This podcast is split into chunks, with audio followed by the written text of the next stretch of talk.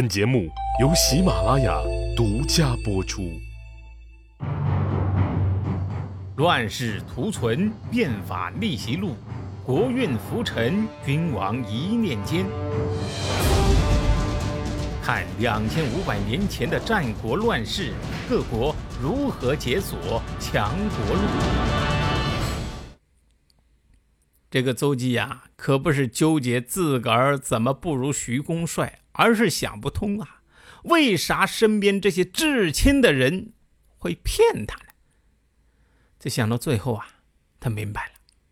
哦，老婆骗我那是因为爱我，小妾骗我呢那是因为怕我，客人骗我那是因为客人有求于我呀。邹忌啊，是齐国的高官。哎，这就是当官的可怕和无奈的地方啊！凡事先要考虑对方的动机。为什么说这是无奈呢？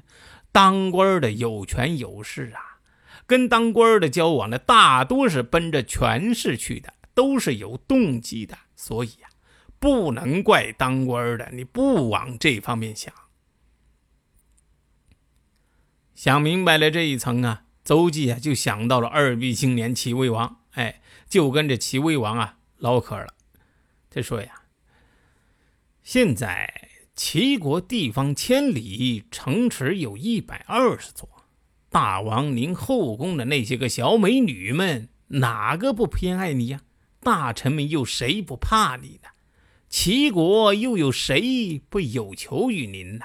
看来你早被他们骗得不知道东南西北喽。”齐威王一听。联想到之前身边的奴才们把自己当猴耍的经历，哎呀，陈侯，你这说的太对了。可是这又怎么办呢？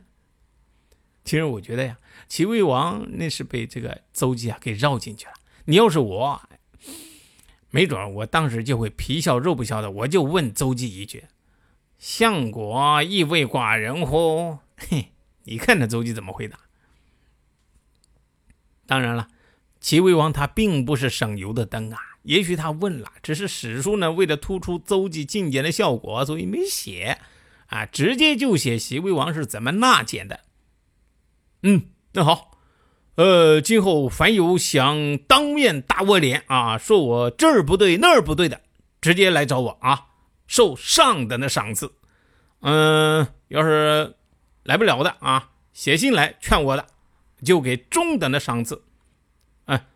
呃，就是那些在大街上对我做法评头论足的，只要我知道你们说了，非常的，哎啊，受下等的赏赐啊。有人说了，这个市井之间这随便嚼舌头就能受赏，这能有什有什么价值啊？啊，岂不是鼓动不明真相的群众乱嚼舌头，跟助长负面舆论吗？你如果不坚持正面宣传为主，那主旋律正能量那还不得淹没在这些乱嚼舌头根里面了？果然。这个命令刚刚下达，齐威王就头大了，因为呀，前来面斥他过错的人是络绎不绝。他呀，整天坐那儿接待一个人啊，听这个人把自己驳得体无完肤，这个，然后呢还要满面愉悦的说完了，让手下人拿出丰厚的赏赐，看着来人志得意满的拍着屁股离开，然后呢又传令啊，下一个，然后呢再来一个，把自己又骂得狗血喷头，然后呀。再给他一笔丰厚的赏金，一句话呀，这叫花钱买气受啊！不过几个月之后啊，哎，来的人就少了。一年之后呢，即使有人想说，那也无话可说了。于是啊，齐国大治啊，齐国啊强大了，燕、赵、韩、魏啊都来朝拜他。从这两个故事呀，我们就可以看出来。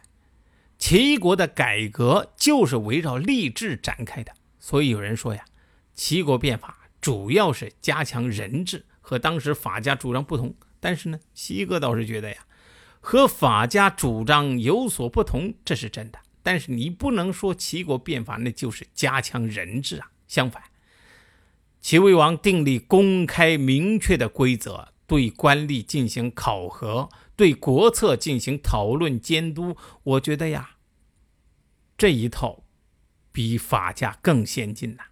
哎，很有现代法治的影子，有点这个依法治国的味道，那就是政府的行为规范化、透明化。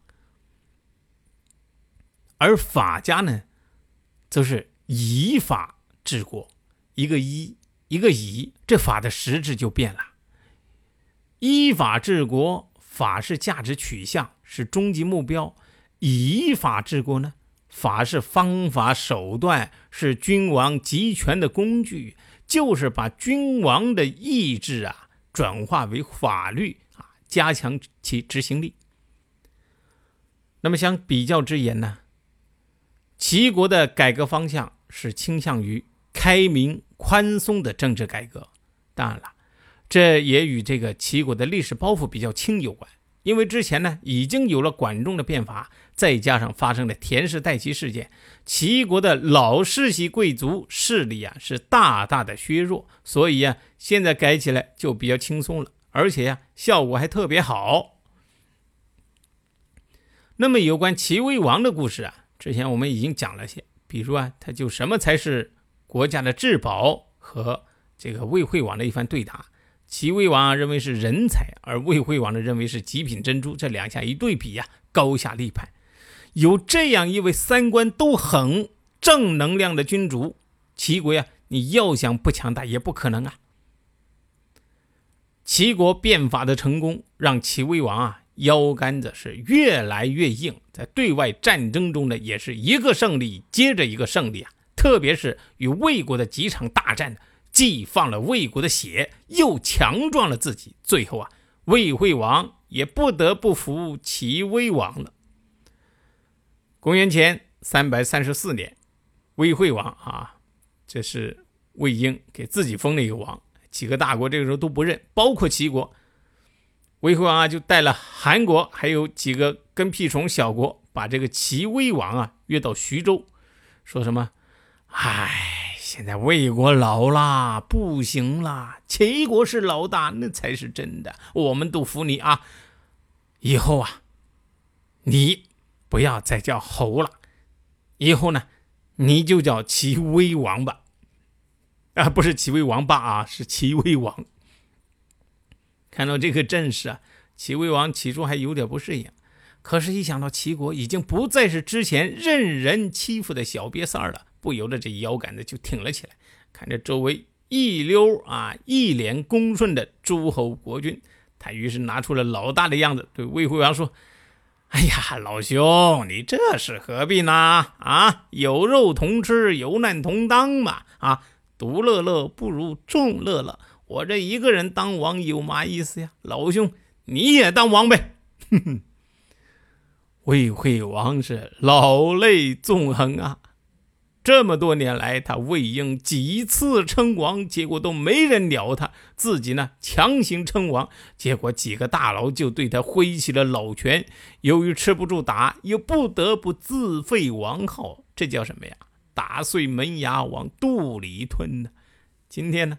这个王的梦想终于实现了啊！因为呀，有齐威王这个老大给他撑着，哎，这个王的冠啊，这回应该是戴上以后就拿不掉了。只不过呢，不是王老大，而是王老二。不过好歹今后也是个理直气壮的王了。这个呀，就是历史上有名的徐州襄王事件。这意味着以魏国为霸主的时代终结，战国呀开始向多极化方向发展，群雄逐鹿，一时间啊各诸侯国之间就像狗咬狗一般乱成了一团。那么其他国家的变法又耍了哪些大招？结局又如何呢？且听下回分解。谁按下了礼崩乐坏的启动键？哪些小弟逆袭成带头大哥？哪些大哥被带进了坑？又有多少君王魂断强国路？西哥从《资治通鉴》《战国策》《史记》中筛出战国大事件，为您剖析国运密码，轻松理清战国乱史。